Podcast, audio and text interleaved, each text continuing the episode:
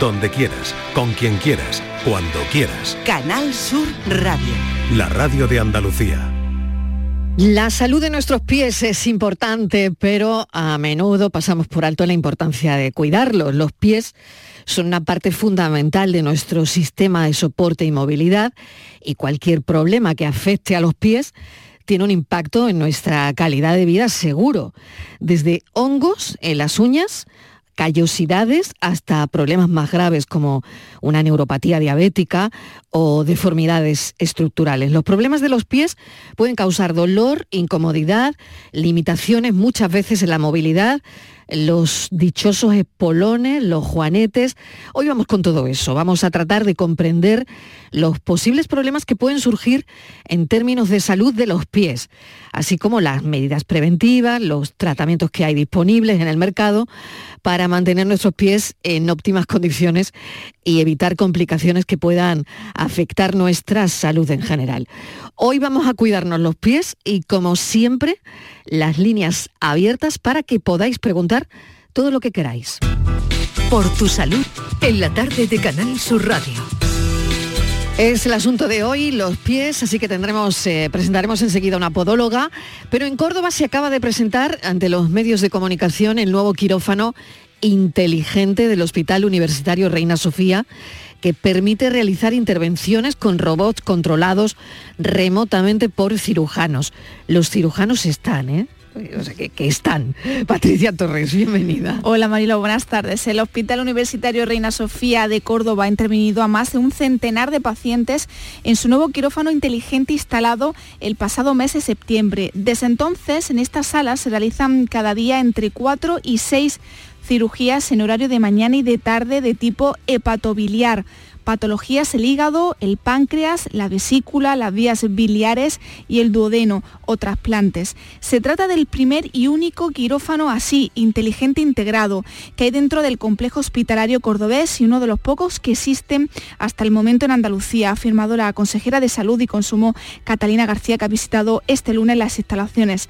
Concretamente se refiere al quirófano ya existente número 7, que se encuentra dentro del bloque quirúrgico en la primera planta del Hospital General y cuya inversión para adaptarlo a las innovaciones ha sido de 244.000 euros.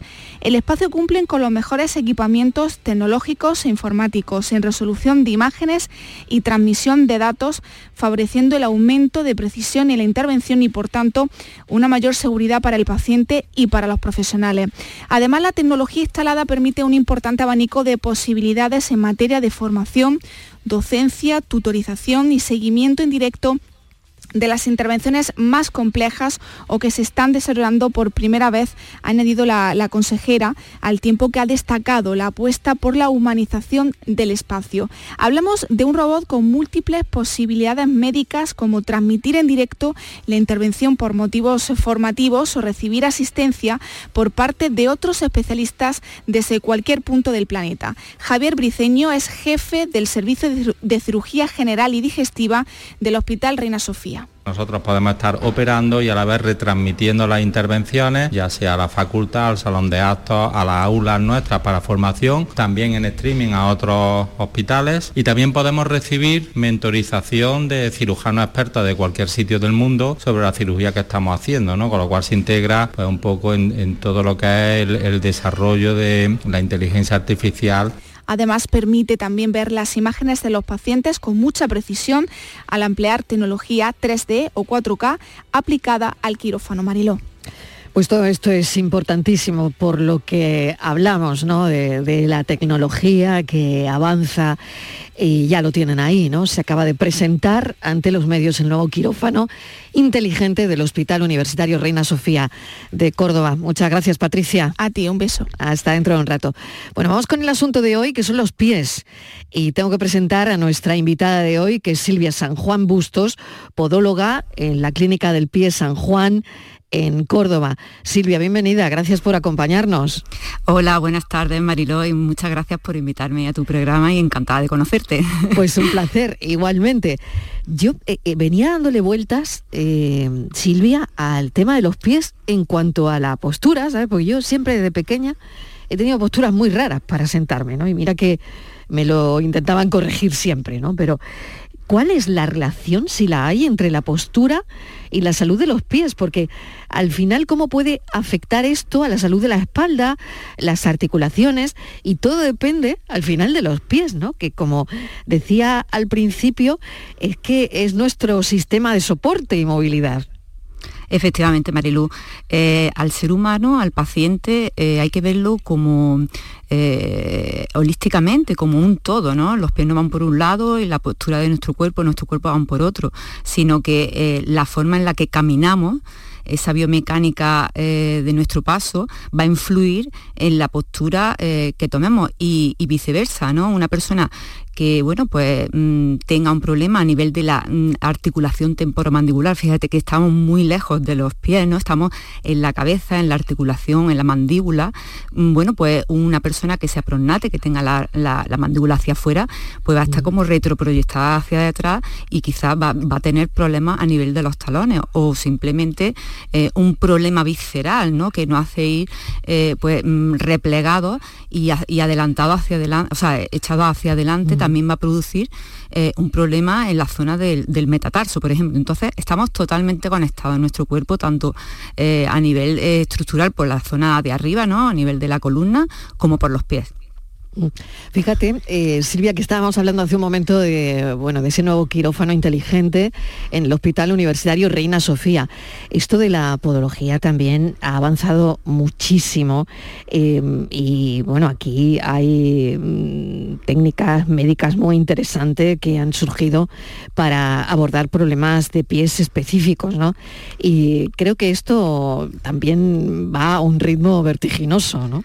Sí, nosotros en, la cirugía del pie ya llevamos muchísimos años, ¿no? Porque mm, esto no hace dos días que los podólogos estamos operando, mm. nosotros podemos operar y, llevamos muchos años implantando una técnica percutánea en la cirugía del pie, que es una técnica de mínima incisión mal llamada técnica por láser, porque aquí el láser no se emplea para hacer un corte en la piel, sino es una eh, mm, microcirugía, ¿no? En la que se hace una mínima incisión en la piel y bueno, pues se pueden tratar casi todas las patologías de antepié. Y últimamente, ya en estos últimos años, sí estamos haciendo una cirugía ecoguiada en la que estamos utilizando el ecógrafo para hacer un intervencionismo ecoguiado y mm, eh, resolver patologías de atrapamiento de nervios, incluso también estamos utilizando la radiofrecuencia para algunas de las cirugías que realizamos en el pie. Qué interesante todo esto. Bueno, me vas a permitir eh, que recuerde el teléfono, Silvia, para todos los oyentes que quieran preguntar sobre sus pies. Muy bien. Estos son nuestros teléfonos 95 1039 105 y 95 1039 16. Para los mensajes de audio, para Silvia San Juan Bustos, 670 94 30 15, 670 940 200. nos vamos de senderismo. ¿Te parece, Silvia? Muy bien. Venga, consejos para el calzado.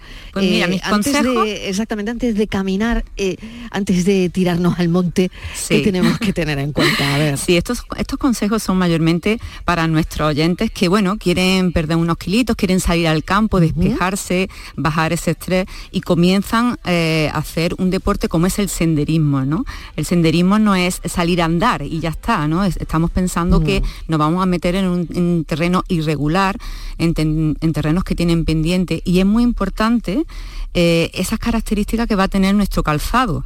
No podemos llevar las zapatillas, bueno, pues que nos hemos comprado para estar en casa cómodas, que tienen mucha amortiguación, que prácticamente no tienen contrafuertes pues bueno, de estas marcas que hay ahora, por ejemplo las Sketches, ¿no? que son maravillosas para un determinado público, pero no son para sacarla al campo a caminar, aunque sea, estamos muy cómodos. ¿Por qué? Porque las características de un calzado de senderismo sobre todo eh, son muy importantes, por ejemplo, la, protección, principalmente la protección de, nuestro pie, ¿no? tanto en la zona de las punteras que tienen que estar reforzadas, a nivel de la caña, eh, tampoco hace falta llevar una caña alta, eh, que es la zona del contrafuerte, ¿no? Sí, a mí me molestan bastante, fíjate. Claro, porque la caña alta me, me parece que la caña alta no va a proteger más el tipo tobillo. de pie, claro, exactamente, por mi tipo de tobillo igual. Claro, y no hace falta en, un, en una una, en una actividad de senderismo pues que va a ser mm. fácil, de 5 o 10 kilómetros, donde mm. no hay mucho desnivel, este tipo de, de cañas se dejan ya para, para alta montaña y media montaña.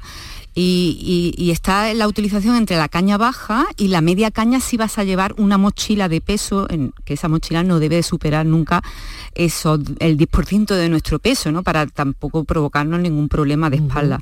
Y después también las protecciones laterales de ese calzado. Eh, mm, para que nuestro talón vaya sujeto. Después también muy importante la estabilidad y la amortiguación que nos dé esa zapatilla. Vamos a bajar eh, cuestas en donde va a sufrir mucho nuestra rodilla, terrenos resbaladizos donde puede haber barro, piedras sueltas. Entonces la estabilidad en la zapatilla es fundamental y luego la amortiguación. Y nos vamos a fijar mucho en la suela. La suela casi es lo más importante de una zapatilla de senderismo. Estas suelas no van a ser suelas de foa que se depriman con facilidad, van a ser suelas de caucho de nitrilo, que es el famoso Vibran. El Vibran, para que me entienda, es como la Coca-Cola de la, de la suela, no de senderismo. bueno. Buena la comparación. sí, es un caucho de nitrilo, bueno, que se utiliza, que hay otras marcas, por ejemplo, como la, la, zapatillas Salomon, que tienen su propia marca en la Vibran, que es el Contra Grip, ¿vale? Pero viene a ser un caucho de nitrilo, ¿no? Un caucho sintético que muchas veces, bueno, pues se mezcla con poliuretano que va inyectado en, la, en la media suela, pero normalmente la planta debe de ser de este caucho sintético que nos va a dar mayor durabilidad, mayor resistencia y luego la suela, el dibujo de esa suela, pues no hace una suela eh, lisa o con unos tacos eh, un poco profundos, van a ser tacos con una, con una profundidad para ese agarre ¿no? en, el suelo suelto, ¿no? en, la, en la gravilla y en las piedras sueltas. Y es muy importante eh, la suela. Sobre todo también, antes de irnos a caminar, eh, comprobar que esa zapatilla está en óptimas condiciones. Hay veces que heredamos, por así decirlo, las zapatillas que no se mm. deben de heredar de nuestro hijo porque no se la pone. Y como yo voy a salir dos veces al campo, pues me voy a poner estas zapatillas. A lo mejor las zapatillas tienen ya varios años. Y esa zapatilla, ese caucho, se deteriora, se seca y se raja. Y en mitad de una caminata nos podemos encontrar la desagradable sorpresa de que se despega la suela, ¿no? Y se nos rompe ese, ese, calzado. Entonces eso tenemos que comprobarlo. También es importante el material en la zona del upper, ¿no? de la zona de arriba de la zapatilla, que sea un material que sea transpirable, pero a la vez también impermeable, del que estamos hablando del Core-Tex. ¿vale? Este material, pues que eh, a la vez que está haciendo impermeable la zapatilla para, para cuando pisemos charcos o nos llueva, pues también nos transpire y no nos sude demasiado el pie para evitar las temidas ampollas. ¿Vale? Y sobre todo, sobre todo, pues la comodidad de la zapatilla. No podemos comprar una zapatilla muy rígida que nos vaya a producir pues mm, rozadura en la zona de la parte de atrás del talón, en la zona del tendón de Aquiles, que nos produzca un haglum.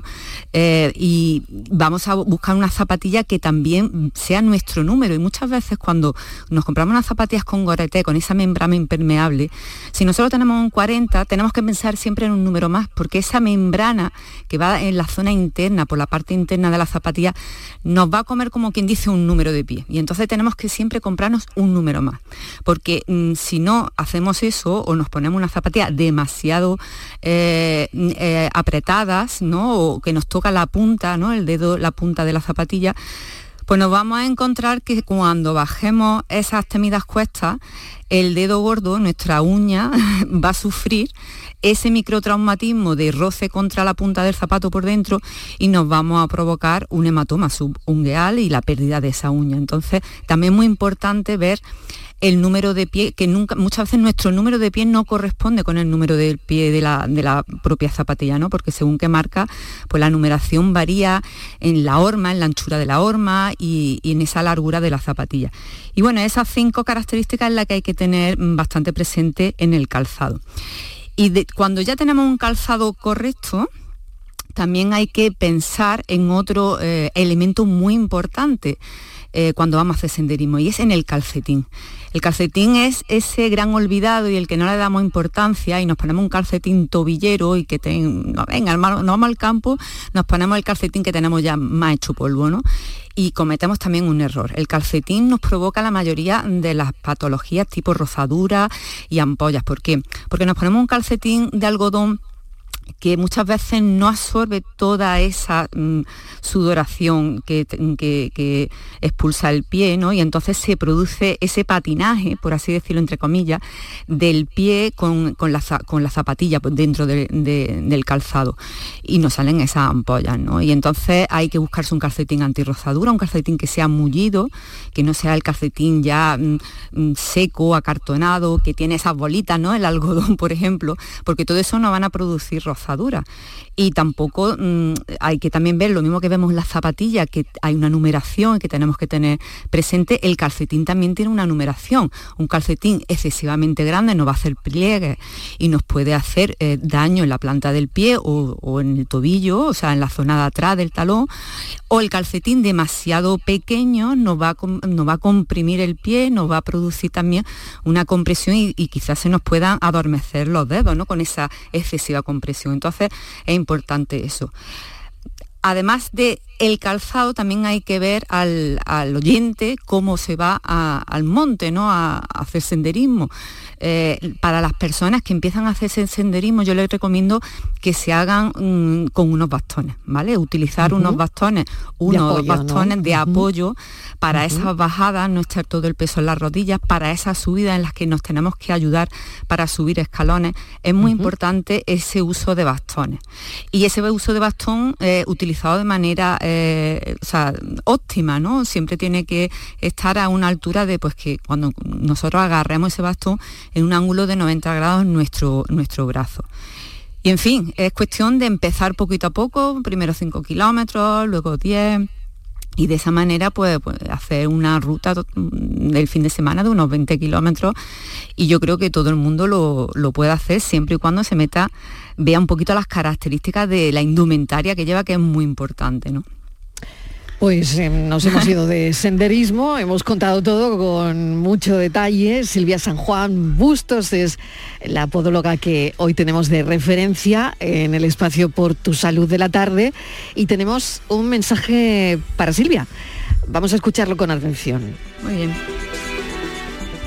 Hola, buenas tardes. Bueno, pues yo quiero hacer una preguntita.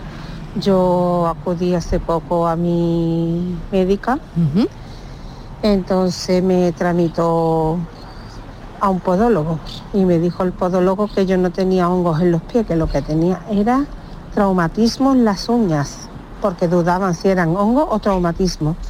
Traumatismo. Y eso era debido al calzado estrecho que yo me ponía. Y yo jamás he utilizado calzado estrecho al revés, de pala ancha y lo más cómodo posible. Eh, solución que fuera el podólogo dos veces al año y con un trompito pues me limarían las uñas y me saldrían más sanas. Entonces los traumatismos en las uñas, mm, si no salen por calzados estrechos, porque yo tampoco me he llevado porrazo. Vale, pues eh, Silvia, a ver, ¿qué le decimos a esta oyente? Bueno, eh, muchas veces el paciente no es consciente ¿no? de ese microtraumatismo que se lleva en las uñas de sus pies porque, bueno, en primer lugar dicen que, ellos se ponen zapatos anchos, con pala ancha, y hasta ahí eso ya sirve para decir que, esos dedos no reciben un, traumatismo ni que el zapato es, estrecho. Yo muchas veces a mis pacientes le hago una prueba que es muy graciosa, vamos, a mí, después se ríen, ¿no? Y vienen con un calzado y dicen, no, es que este calzado es muy cómodo, mm, vamos, voy súper cómodo. Entonces yo les pongo el pie en el suelo, les meto un folio debajo y les pinto el contorno de su pie. Mm, poniéndose de pie, ¿no? Porque sentada muchas veces el pie se retrae. Poniéndolas de pie, en mi estación les pinto el contorno del antepié. Y ahora encima de ese contorno pongo el zapato que trae. Y como mínimo le sobra el, quinto dedo dentro de ese perímetro. Bueno, pues el pie va embutido en, ese, en esa horma. Em, desgraciadamente todavía seguimos teniendo por, por, por, esa moda ¿no? un zapato excesivamente eh, puntiagudo, ¿no? Muy, muy pocos tienen eh, esa puntera respetuosa que debería de, estar ya hoy en día en todos los zapatos, tanto de hombre como, de mujer, para poder mover libremente los dedos, ¿no? Y bueno, ¿qué le ha pasado a nuestro oyente? Pues, mm, pues que ella pensaba que tenía eh, hongo en la uña, que es la unicomicosis eh, normalmente a nivel del primer dedo, y bueno, le han dicho que no, que no son hongos. Normalmente Eso pues se descarta haciendo una, un cultivo ungueal en la uña, ¿vale? Eh, se hace un cultivo ungueal, una PCR para saber si en esa uña eh, hay algún moho, alguna levadura, mm, alguna cándida que no esté provocando esa onicomicosis. Cuando eso se descarta, pues hay que sospechar que esa mm, distrofia o atrofia de la uña eh, se produce como una onicogrifosis, un grosor, un aumento del grosor de la uña, pues viene debido a un microtraumatismo eh, en, en las puntas de los dedos y en este caso pues en la lámina ungueal. Cuando una uña se deforma no necesariamente tiene que ser por un golpe en seco, que se nos caiga pues, una lata de algo, nos pegamos un tropezón, sino que hay un microtraumatismo de esa punta del dedo con el zapato. Eh, las modas nos han traído también en la gente más joven pues muchas retroniquias por el uso del calzado, pues fíjate, esos zapatos que tienen la punta, la puntera de goma. Bueno, pues da esa punta del dedo en esas punteras de goma y terminan produciendo una retroniquia que es que la uña se empotra en la matriz, en la zona proximal de, del dedo y bueno, y se muda la uña, se despega la uña y ¿No sería recomendable este tipo de calzado con, eh, con puntera de goma? No, no es recomendable ese calzado y sobre todo cuando combinas el calzado de puntera de goma, que es una puntera muy dura y que además eh, em, eh, eh, perjudica ¿no? esa flexión del zapato por la zona de los metatarsianos, sino combinada además con la suela estas que son suelas de plataforma, ¿no? que, es el doble de grosor que la suela, entonces hace el zapato mucho más duro. Y luego también está la morfología del, pie de la persona.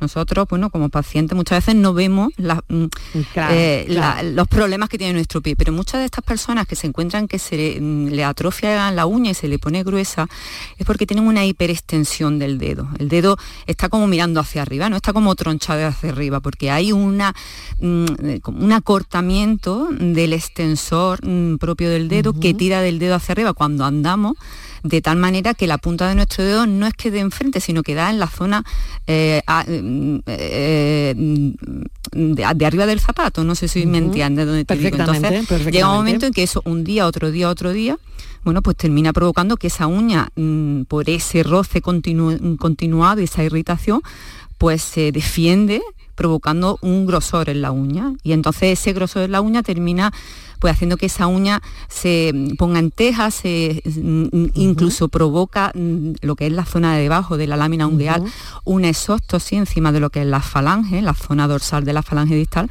se termina incluso provocando una exóstosis de ese golpeteo, ¿no? que también hace que esa uña se deforme. Entonces, la paciente, bueno, pues muchas veces viene contando que el zapato que utiliza es muy cómodo, pero también habría que ver qué tipo, qué morfología tiene su pie, pues si tiene además un juanete, tiene una luz valgo, tiene ese dedo en hiperextensión que provoca, bueno, que a pesar de ponernos un zapato amplio y, y según ella muy cómodo, pues termina provocando ese traumatismo, microtraumatismo a la uña que, que muchas veces hace más daño que un golpe fuerte en la uña, ¿no? Porque al cabo de todos los días un poquito. Exactamente, todos los días un poco, ¿no? Y parece que se va, pues eso, erosionando, erosionando, erosionando, ¿no?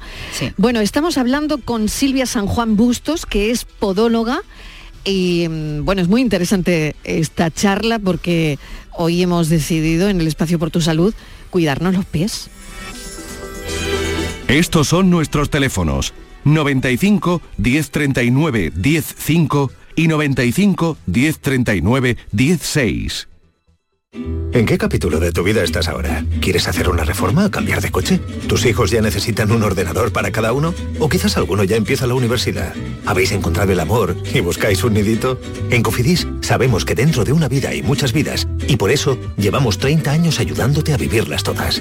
Cofidis, cuenta con nosotros. Disfruta el mes de Black Friday con Social Energy. Llévate 200 euros en tu batería virtual con Quiroluz, con seguro todo riesgo incluido los dos primeros años y grandes descuentos con hasta 25 años de garantía en todas nuestras instalaciones de primeras marcas. Pide tu cita al 955 44 11 11 o socialenergy.es y aprovecha las subvenciones disponibles. La revolución solar es Social Energy. En cofidis.es puedes solicitar financiación 100% online y sin cambiar de banco. O llámanos al 900 84 12 15. Cofidis, cuenta con nosotros. Canal Sur Radio. Si necesitas recuperarte de una operación de cadera, rodilla o cualquier otro proceso médico, en Vallesol podemos ayudarte. Contamos con profesionales que te ayudarán a recuperarte más rápido y todo ello sin desplazamientos innecesarios y por mucho menos de lo que imaginas. Infórmate en el 900 24 24 25 o en vallesol.es. Vallesol, te cuidamos diferente porque eres único. Estás estupenda. Gracias. Medicina estética en Clínica Doctor Ortiz. ¿Tu hermana y tu hermano también? Ellos cirugía plástica en Clínica Doctor Ortiz. ¿Y el pelo de tu marido? Ah, injertos capilares en Clínica Doctor Ortiz. Ahora en Clínica Doctor Ortiz ampliamos servicios. Ginecología general, funcional y oftalmología. Seguridad, confianza y satisfacción de nuestros clientes. Del 9 al 11 de noviembre vibra con The Latin Music Week by Lago. El 11 de noviembre saborea el ritmo de Carlos Baute. Rompe tus caderas al son de su música y disfruta de su concierto totalmente gratis. Te esperamos con toda la familia para rumbear en la Semana de la Música. ¡Azúcar! Más info en lago.es. El resumen de la actualidad del día, con toda la información y la última hora del deporte, el análisis de la economía que tanto te afecta, las entrevistas que te aclaran lo que pasa. Todo lo que necesitas saber para estar informado lo tienes en El Mirador de Andalucía, de lunes a viernes, desde las 7 de la tarde con Natalia Barnés. Contigo somos más Canal Sur Radio. Contigo somos más Andalucía. Estos son nuestros teléfonos 95 1039 105 y 95 1039 16. Los oyentes de Por Tu Salud siempre tienen preguntas interesantes que hacer, en este caso para Silvia San Juan, que es podóloga. Así que recibimos a Santi de Sevilla. Hola Santi, buenas tardes. Hola, buenas tardes. Adelante, cuéntele a la podóloga. Sí, eh, mire, eh, eh, por mi eh, profesión laboral utilizo habitualmente calzado de seguridad, sigue de la máxima calidad, con membrana de Gore-Tex, como ha dicho antes, con el calzado de, de, de trekking o de senderismo, eh, pero por las horas que lo llevo y demás, aunque le he hecho productos fungicidas y demás, pues he desarrollado, creo que hongos en, las uñas principalmente de los, de los dedos, los dedos gordos del pie, puede decirse así. Me lo trato yendo a podólogo, me lo trato con distintos eh, ungüentos o líquidos fungicidas, pero no termino, me, liman las uñas, me las recortan, pero no terminan, evidentemente me cambio a diario de calcetines, pero sí es verdad que utilizo calzado de seguridad, normalmente botas, pues durante 8 o 9 horas diarias, de lunes a viernes, por mi profesión. ¿Cómo podría llegar a corregir eh, esta... Eh, esta incidencia que tengo, estos daños que tengo en, la, las uñas de los pies. Mm. Pues vamos a ver qué le dice Silvia, porque e, es cierto lo que dice el oyente, porque son tan resistentes los hongos a, bueno, a tantos tratamientos, Silvia. Sí, Marilo, es verdad que en algunos pacientes eh, implica una resistencia que muchas veces decimos que se han vuelto crónicos. cansino, exactamente. Son, ¿eh? muy cansinos. Sí, mm. y, yo mm, particularmente pienso que también tiene que ver con nuestro sistema inmunológico, pero en el caso de nuestro mm, oyente, de Santi, bueno, tiene un origen, una causa, ese zapato, ese calzado de, trabajo que está produciéndole una sudoración excesiva. Hay que pensar que, bueno, que aunque tenga ese gorete que es transpirable también, hay un 30 un 40% de, de ese sudor mm, que tenemos por la planta del pie, no solamente por el dorso. Entonces, muchas veces esos zapatos el segorete no está por la planta y entonces no hay una transpirabilidad en la zona plantar de, esos zapatos de, seguridad, que también hay que pensar que esas punteras son de, vienen a ser macizas, ¿no? Son, tienen hierro, tienen un refuerzo añadido que mm, esa transpirabilidad, bueno, la pone un poquito eh, en cuestión, ¿no? Entonces se ve que este, este oyente está ya cansado, ¿no? De utilizar eh, laca ungueales para la onicomicosis. Bueno, yo lo primero que le mm, diría que debería de hacerse un cultivo ungueal para saber eh, por así decirlo, qué bichito, ¿no? qué hongo es el que le está atacando, el tricofito rubrum, una cándida albica, una cándida albica, tropicalis. Mm, hay que saber también qué tipo de hongo le está tratando, se le está atacando para poner un tratamiento a esa onicomicosis eh, mm, ideal, ¿no? eh, aunque las lacas ungueales tienen un amplio, un amplio espectro, ya debería de pasar a un tratamiento oral, ¿no? Combinar ese tratamiento tópico con un tratamiento oral. ¿Qué pasa con los tratamientos orales, con los antimicóticos? Bueno, pues tienen su parte negativa, ¿no? Un efecto colateral. Y es que los antimicóticos orales eh, son hepatotóxicos, es decir, se excretan, ¿no? Se, Hepatotóxico significa que es que se malo eliminan para el por el hígado. sí, se eliminan por el hígado y entonces previamente pues tú tienes que tener un hígado sano, no puedes tener un hígado pues con un problema, una que hayas tenido una cirrosis, eh, problemas ya previos con el hígado. Entonces es importante antes de mandar ese antimicótico oral, pues hacer un perfil hepático para ver cómo están esas Esto lo transaminasas. tiene que hacer eh, su médico. ¿no? bueno, nosotros, ¿O qui- quién el, podólogo? eh, claro, el podólogo, Claro, nosotros vale. vamos a diagnosticar esa, esa onicomicosis, vamos a mandar nuestro, vamos a recetar y a prescribir ese cultivo ungueal. Cuando esté de vuelta ese cultivo, vamos a ver si efectivamente es positivo y en base a eso, pues vamos a O sea, en poner ese base al tratamiento. cultivo, para entenderlo bien, eh, Sí. Silvia, en base al cultivo Vamos se a pone poner un tratamiento tratamiento ¿no? oral, sí, y luego oral. el tratamiento hay que tener cuidado con él, porque Claro, y antes de hay empezar que ese tratamiento, analítica del claro, paciente, y ¿no? antes de empezar ese tratamiento oral, le vamos a pedir al paciente, le vamos a, a prescribir una analítica completa en la que también se le haga un perfil hepático. Y cuando veamos nosotros eso, eh, esa, esas analíticas, si están correctas, pues vamos a recetar, porque nosotros los podólogos podemos recetar y prescribir y le vamos a recetar ese antimicótico oral, con lo cual no tiene por qué pasar por el médico de cabecera. Nosotros le vamos a diagnosticar, le vamos a prescribir Importante. y le vamos a mandar todas las eh, pruebas diagnósticas que consideremos oportunas para poner ese tratamiento. Y entonces pues pondremos ese tratamiento ya que las lacas ungueales hacen un efecto de hasta un 15% sobre el tratamiento, sobre- el éxito en la onicomicosis. Y muchas veces incluso hay que previamente hacer eh, una intervención quirúrgica en la que se extrae la lámina ungueal completa para hacer un tratamiento desde el principio. ¿no? no quiere decir que por el hecho de que saquemos la lámina ungueal, pues esa uña ya vaya a salir sana, pero sí que muchas veces es eh, conveniente hacer esa extracción, ablación de manera temporal de la lámina ungueal para que salga la siguiente tenga posibilidad de salir nueva y no, atrofiada como aparecen estas uñas onicomicóticas que también se ponen gruesas y deforman lo que es el lecho ungueal. ¿no? Entonces, hay que hacer varios tratamientos conjuntos. También se están haciendo tratamientos con láser, se está utilizando la laserterapia para esas personas que no pueden tomar un tratamiento oral, pues se hace un tratamiento con laserterapia en esta uña onicomicótica. Pero sí que es verdad que hay algunos pacientes que presentan mucha resistencia para erradicar totalmente eh, la micosis en la lámina ungueal, que muchas veces son recurrentes, ¿no? En épocas de estrés, en épocas en el que el estrés viene unido, de la, o sea, va unido, va de la mano de esa mm, hipersudoración, ¿no? De esa hiperhidrosis.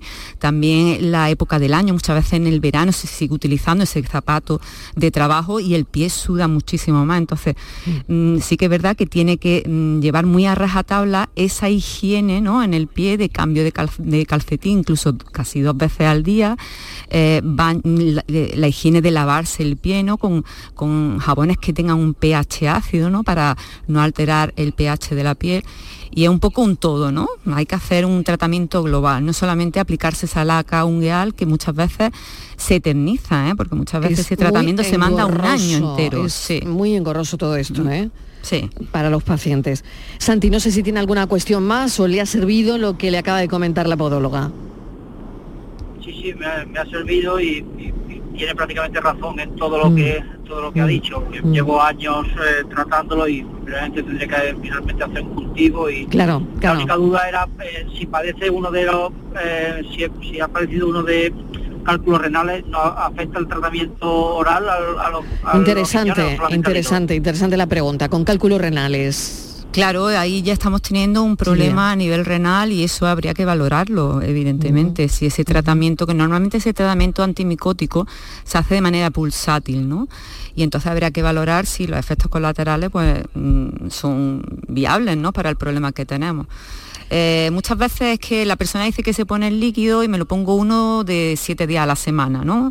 Entonces, eh, primero hay que hacer un tratamiento bastante constante a nivel del tratamiento tópico.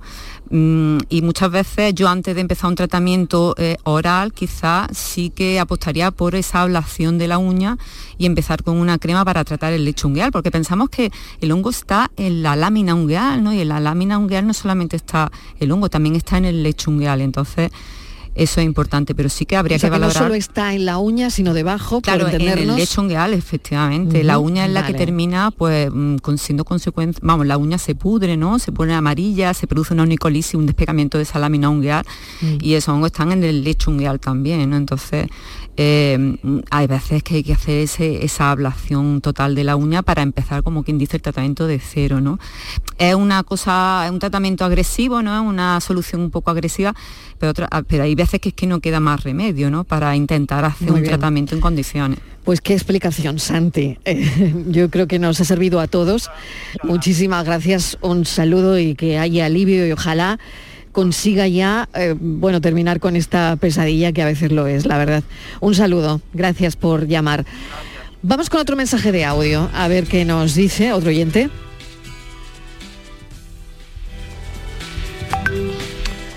Hola, buenas tardes muchísimas gracias a todos. Mire, eh, tengo un familiar llegado eh, chiquitín, ya para cinco añitos, que camina de puntillas. Lleva tiempo así y bueno, ya los padres lo tratan y tal, lo llevan para allá, para acá, los especialistas. Pero mire, yo mi, mi preocupación por no meterme en lo que no debo, y ya que están ustedes ahí, es preguntarle sobre qué consecuencias puede tener en su futuro, en su desarrollo en la columna vertebral y demás, el andar de puntilla y qué soluciones posibles tiene, porque yo lo veo y digo, esto, no sé, ya me cae sin duda de preocupación. Mm. Muchísimas mm. gracias. ¿eh? Muchísimas gracias por la pregunta, porque me parece muy interesante. Decía, ¿qué, qué repercusión tiene para el niño en la columna vertebral, en las caderas, ¿no? Yo pienso también, eh, porque claro, lo ves andar de, de puntillas siempre y y nos parece raro, ¿no? Mm, y sobre todo cuando, cuando nos llama la atención, ¿no? Cuando nos llama la atención piedad es porque ves algo que no es normal, ¿no? Pero muchas mm. veces ese andar de puntilla que como últimamente a todos le ponemos nombre en inglés, ¿no? Es el tip to walking. Muchas veces es eh, fisiológico, sobre todo en niños menores de 2, 3 años. O sea, ya este niño estamos hablando de 5 años que no es fisiológico, ¿no? Pero cuando la madre lo ve en el niño entre los 2 y 3 años, eh, es, normal, está normalizado que ese niño esté andando de puntilla, está aprendiendo a tener una estabilización pélvica de sus caderas. Entonces, es una cosa que es bastante, no, está normalizada, es fisiológica, lo mismo que el pie valgo, ¿no? En un niño de 2, 3 años eh, y que no tiene puente, pues está normalizado en un niño sí, pero con al oyente le llamaba la atención que, teniendo 5 años. Claro, ya teniendo 5 años no, ya no es normal, entonces hay que ver eh, si ese niño, pues el origen de por qué se pone de puntilla. Hay niños que andan de puntilla en lo que es el andar y cuando llegan al sitio y se paran, ¡pum! bajan los pies, como por, eh, como, como si fuera una magia, ¿no? Y, asientan los talones en el suelo, pero cuando vuelven otra vez a iniciar la marcha, lo hacen de puntilla. Bueno, pues hay que valorar si esa, mm, e, ese andar de puntilla pues viene a ser por trastornos neuromusculares ¿vale? Em, quizá haya que llevarlo al neurólogo para que haga una valoración de este problema. Puede haber un problema neurológico, ah, puede haber una distrofia muscular por una mm, parálisis cerebral eh, y por eso se pone el niño de puntilla. También se asocia muchas veces a trastornos en hiperactividad, en retraso del desarrollo psicomotor. En los niños autistas se suele ver este tipo de, marcha en puntilla. O simplemente puede ser un problema tendinoso por un acortamiento del, tendón de Aquiles. Eh, ahí sí que el podólogo va a valorar y va a hacer un estudio eh, en camilla del niño para ver la flexión dorsal de ese tobillo, si llega a 90 grados, que no haya un acortamiento de lo que es la musculatura posterior de la pierna y por eso hay esa marcha de puntilla idiopática, que es como se llama, ¿no? Hay que valorar, hay que, no tiene idiopática significa que no tiene razón, ¿no? Efectivamente, que no se sabe la causa, que no se sabe, que el origen es desconocido. Entonces, hay que valorar, mm, saber discernir si viene de un problema neurológico o simplemente de un problema muscular, un acortamiento. ¿No? Entonces, ¿qué, ¿qué, solución se puede poner a este problema? Bueno, pues hay que estimular a estos niños que anden descalzos que anden descalzos en casa, que jueguen a hacer, mm, eh, a ponerse de talón, de puntilla, hacer movimientos y ejercicios propios activos, estiramientos también del tendón de Aquiles, hacen estiramientos pasivos, todo eso combinándolo con el juego, ¿no? Pero es muy importante que este niño reciba propiocepción en esa planta del pie, estimulación. Pues no solamente que ande descalzo en casa, sino que se aproveche el verano para andar en zonas de arena, de hierba, para estimular esos pies. ¿no? Y sobre todo los estiramientos. Si, después de hacer nuestra valoración, nuestro estudio, vemos que hay un acortamiento de ese tendón de aquí, de todo lo que es el grupo muscular gastrosóleo, pues nuestra función será en recomendar una serie de ejercicios de estiramiento de ese grupo muscular, porque también podemos mm, tener ese problema mm, partiendo de ahí, ¿no? Ese, ese ponerse de puntilla el niño, mm, de que como que no toca el pie, el talón, el suelo, ¿no? Esa marcha que parece que va a tocar el suelo, pero va pegando saltitos, que también es muy característico en niños que no solamente andan de puntilla, sino que van pegando como saltitos, pues también viene ese acortamiento del tendón de Aquiles. Qué interesante todo el razonamiento y toda la explicación, ¿no? Cuando simplemente un oyente nos preguntaba por qué eh, tiene a este familiar, a este pequeñín de 5 años caminando de puntillas, ¿no? Y bueno, todas esas pueden ser las razones, así que habría que mirarlo. Vamos con otra cuestión. 7 menos cuarto. Buenas tardes. Mm, yo tengo una pregunta para el tema de hoy de los pies.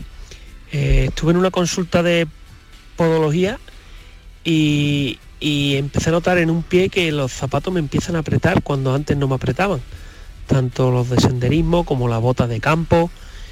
Es posible que, el pie en cierta manera pueda crecer un poco o dilatarse, extenderse, no lo sé. Cambiar de tamaño, por decirlo de alguna manera, y que calzado que antes me estaban bien, ahora parezcan que han encogido un poquito y sea el pie el que, el que entre comillas ha crecido.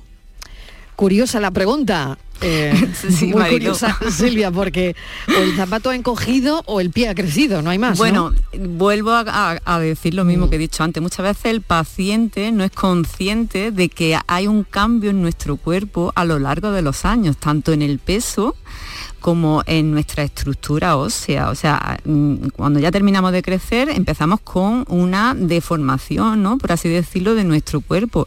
El cuerpo se ensancha, nuestros huesos eh, se deforman, se empieza a producir una deformación y también muchas veces cogemos esos kilitos de más que no solamente se cogen en el cuerpo, el pie también. O sea, el pie también se pone más grueso. Entonces, mm, si de, con 30 años tenemos un 40, pues a lo mejor con 50 no tenemos un 40, tenemos un 41, ¿no? Y también, bueno, también hay que ver el tema de, la, de las zapatillas. Muchas veces mm, para lavarlas eh, terminamos echando las zapatillas porque mm, eh, corremos tanto al cabo del día a la lavadora, ¿no? Y hay zapatillas que nos cargamos bien, se quedan, se, encogen, ¿no? Si las metemos en la lavadora. Eh, es conveniente que hay que zapatillas que ensuciemos, pues, pues las limpiemos con una mezcla, bueno, pues que un jabón y amoníaco para limpiar esos, esos materiales, pero no que no las introduzcamos en la lavadora porque pueden coger. Pero en el caso de que no haya, no sean zapatos que se hayan lavado en la lavadora y digan, es que el pie me ha ensanchado, pues sí, el pie le puede haber ensanchado porque el pie se ensancha con el tiempo, puede eh, tener, haber desarrollado una luz valgus un juanete desastre, que es también eh, la deformidad de la cabeza del quinto metatarsiano en abducción, en ABD hacia afuera. Y, bueno, todo ese tipo de patologías pueden producir que tengamos ya no un número más de pies, sino en la horma del zapato, o sea, que tengamos una horma más ancha y tengamos que ir un zapato acorde a la anchura de nuestro pie, buscando una horma especial, ¿no? Entonces puede pasar. Luego también puede ser un problema eh, a nivel eh, vascular, ¿no? También se nos pueden hinchar los pies por un problema que tengamos a nivel del sistema eh, que eso hay que observarlo, ¿no? Claro, hay que observar si efectivamente al final del día, por ejemplo, ya tenemos la sensación de, tener los pies hinchados que eso es lo que recomendamos los podólogos a la hora de comprar el calzado, que vayamos por la tarde a comprar ese calzado. ¿Por qué? Porque vamos a tener el pie más hinchado, más dilatado y lo que es eh, eh, el zapato que por la tarde nos va a quedar comprimido, si lo compramos a las 10 de la mañana, igual pues no notamos esa diferencia, ¿no? Y, nos vamos a comprar un zapato que nos quede pequeño y no esté apretando eh, al cabo del día, pues a nivel de, bueno, pues las puntas de los dedos, las zonas de más roce, que son la zona de la luz valgo,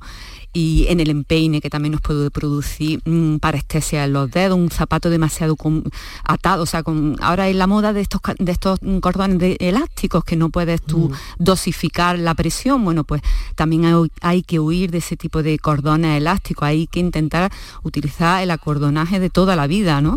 Y muchas veces eh, en personas que tienen mucho puente, que tienen el pie cabo, en la zona media de ese acordonaje hay que saltar varios, varios, no hacer el cruce, ¿no? De esos cordones para no comprimir la zona del empeine, que bueno, pasa por ahí un nervio que hace que si comprimimos nos produzca una parestesia en los dedos.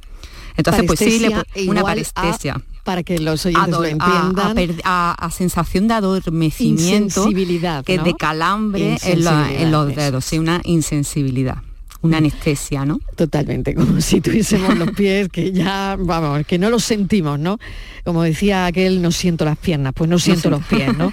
Totalmente. Silvia San Juan, muchísimas gracias por todos los detalles, por todas las respuestas a las preguntas de los oyentes y bueno, pues otro día haremos una otro round, otra segunda parte de los pies. Muchísimas sí, Porque, porque tenemos mucho que contar a nuestros oyentes. Mucho, mucho que contar. Y, yo me alegro mucho, porque, porque son muchos los que dicen que vienen ya de estar en una clínica de podología, que yo me alegro muchísimo más, ¿no? Que, que acudan al podólogo y que hagan esa visita de prevención por lo menos un par de veces al año, que es súper importante para evitar patologías futuras en los pies. Lo es, lo es. Silvia San Juan Bustos, podóloga en la Clínica del Pie San Juan, en Córdoba. Muchísimas gracias, un saludo. Gracias por acompañarnos. Bueno, vamos a hacer una pequeña pausa para la publicidad y a la vuelta tenemos pregunta. Y la pregunta de hoy es la siguiente. ¿Qué diferencia hay entre una faringitis viral y una bacteriana en términos de síntomas y tratamiento? El otoño es una estación en la que están ya a la vuelta de la esquina las infecciones respiratorias, incluidas la faringitis. Bueno, pues ahora vemos la diferencia que hay entre una viral y una bacteriana. La tarde de Canal Sur Radio con Mariló Maldonado. La mañana de Andalucía con Jesús Vigorra te invita este viernes 10 de noviembre a disfrutar de uno de los manjares de nuestra mesa. Con la Feria del Jamón de Bellota 100% ibérico, denominación de origen protegida a Los Pedroches, que se celebra en Villanueva de Córdoba. Una cita para visitar las diferentes empresas jamoneras que participan y degustar su exquisito jamón ibérico de bellota. La mañana de Andalucía con Jesús Vigorra este viernes 10 de noviembre, edición especial desde Villanueva de Córdoba. Con la colaboración del Ayuntamiento de Villanueva de Córdoba. Hay un lugar donde late la historia de Andalucía. Allí el visitante descubrirá el origen de la humanidad, la grandeza del imperio romano, la vida fronteriza y sefardita de Al-Ándalus, la llegada del Renacimiento y la exuberancia palaciega y religiosa del barroco andaluz. Ciudades medias del centro de Andalucía, donde late la historia. Hay algo que nos identifica y nos enorgullece por todo lo alto. Nuestra gran variedad de alimentos y bebidas de calidad diferenciada que reconocerás fácilmente por la marca Gusto del Sur. Disfrútalos cada día y tú también llevarás el sur a lo más alto. Gusto del Sur. Es calidad. Es Andalucía. Andalucía se mueve con Europa. Unión Europea. Junta de Andalucía. La mañana de Andalucía con Jesús Vigorra es actualidad, análisis, servicio público, entretenimiento y diversión. Hoy vamos a hablar, hemos hablado de la chispa antes, de la gente con chispa. Adiós, ya que vamos a, recapitular el minuto de oro de esta mañana y así lo compartimos. La mañana de Andalucía con Jesús Vigorra. Os espero de lunes a viernes a las 6 de la mañana. Contigo somos más Canal Sur Radio. Contigo somos más Andalucía. La tarde de Canal Sur Radio con Mariló Maldonado. Les lanzaba la pregunta antes de la publicidad, diferencias entre una faringitis viral y una bacteriana, porque el otoño es una estación en la que ya las infecciones respiratorias están ahí, no sé si será por el tiempo, por los cambios en la temperatura probablemente, cambios en temperatura y humedad, eh, inicio también de, de, la temporada de resfriados, eh, tenemos ya a muchos compañeros tocados, yo he estado hace una semana con una voz reguleras. En fin, nos va a contestar esta pregunta Amparo Postigo, doctora en Medicina y Cirugía, especialista en otorrinolaringología. Doctora Postigo, bienvenida, gracias por acompañarnos. Hola, buenas tardes, Marilón, ¿qué tal? Muy bien, bueno, ¿qué diferencia hay entre una faringitis viral y una bacteriana? y si es verdad que los cambios en la temperatura y humedad, porque a medida que la temperatura desciende, pues la humedad del aire disminuye también en otoño y las membranas mucosas, pues, pues ahí, ahí están haciendo, haciendo lo suyo, ¿no? Bueno, pues ¿qué, diferencia hay? A ver. Bueno, la, faringitis vírica, efectivamente, tú lo has dicho muy bien, ahora mismo ya estamos en los cambios de temperatura, las epidemias propias del otoño-invierno. Entonces las víricas son las más frecuentes, es decir, las provocadas por los adenovirus, los rinovirus, el, virus de la influenza, es decir, el de la gripe, por eso estamos tan interesados en las campañas de prevención con la vacuna de la gripe y por supuesto nuestro amigo el coronavirus. Entonces estos dan esa faringitis que la molestia fundamental es dificultad para tragar, mucha sequedad, alguna tos seca y fiebre, fiebre muy alta. Entonces estas las más frecuentes, los niños pueden complicarse con otitis y, los síntomas de eso son mm, muy llamativos, pero realmente los virus y nuestro organismo, nuestras defensas están bien, luchan contra el virus y no hay que dar ninguna medicación. Y ahí es el gran dilema que tú haces, vírica bacteriana. Las bacterianas hay que tratarlas, pero las víricas solamente con, con medicamentos para síntomas, es decir, antitérmicos, analgésicos, algunos enjuagues, los mayores, pues yo aconsejo muchas veces enjuagues con, con agua tibia, con bicarbonato, que limpia esa secreción, ese moco que se queda pegado en la parte posterior de la garganta, ¿vale? Sin embargo, a veces aparecen plaquitas blancas en las amígdalas y muchas veces incluso a nivel coloquial los padres, no, no tiene placa, eso es unas anginas. Y claro, mm, tenemos que tener cuidado porque las amigdalitis ya bacterianas, que normalmente las produce el estreptococo, se pueden dar en cualquier época del año, son mucho menos frecuentes, pueden darse en verano, pueden darse en cualquier época. Coincide también con aumento de estreptococo, como es cuando hay epidemias de meningitis estreptocócica, etc. Entonces, esas sí que hay que tratarlas con antibióticos, pero de entrada, la faringitis no debemos de tratarla con antibióticos porque es que se van a curar solas sintomáticamente, ¿eh? salvo que se compliquen en personas con defensas comprometidas, ¿no? Inmunodeprimidos o personas con otras enfermedades. ¿eh? ¿Y cuál es la, prueba que hacéis, doctora Postigo, para saber si es vírica o bacteriana? ¿Cómo, lo sabéis los doctores? Claro, normalmente hay que hacer una toma de una torunda, una, una torunda de algodón, una toma del froti del exudado de faringio, pero eso a veces tarda tanto el resultado luego analíticamente, que lo que hacemos son pruebas rápidas de, si hay estreptococo o no, pero es que el estreptococo lo tenemos en la garganta todo el mundo. Lo mm. que ocurre es que el, el patógeno, el estreptococo beta hemolítico, que da los problemas de las amigdalitis pultáceas, es el que si te da positivo ya sabes que tienes que tratarlo con antibióticos. Pero realmente, ya os digo, el 70-80% son víricas. Entonces, no hay que alarmarse y salvo complicaciones, que por eso tiene que verlo un médico, porque las complicaciones en los niños muy pequeños son los cuadros de otitis, en otras personas pueden ser mm, otras patologías, sinusitis, etcétera, pero son de tipo mm, ya por, bajas de defensa. ¿eh? ¿Por qué aparece la tos, doctora Postigo, cuando tenemos una faringitis que aparece ahí como una, una tos seca, muy molesta? muy irritativa. Exactamente, que no te deja dormir, que no, te deja hablar, en mi caso, ¿no? Fíjate lo que tú has tenido hace una semana, ¿no? el problema está en que cuando hay amigos... Y ahora tengo a mis compañeros también, ¿no? Eh, ah, sí, claro, eso se le pega a uno de uno. Esto nada, se va.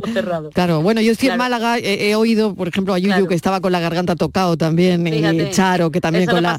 y, claro, y, en, mi caso no lo hemos tenido que pasar por las ondas, pero claro, es, es el momento, ¿no?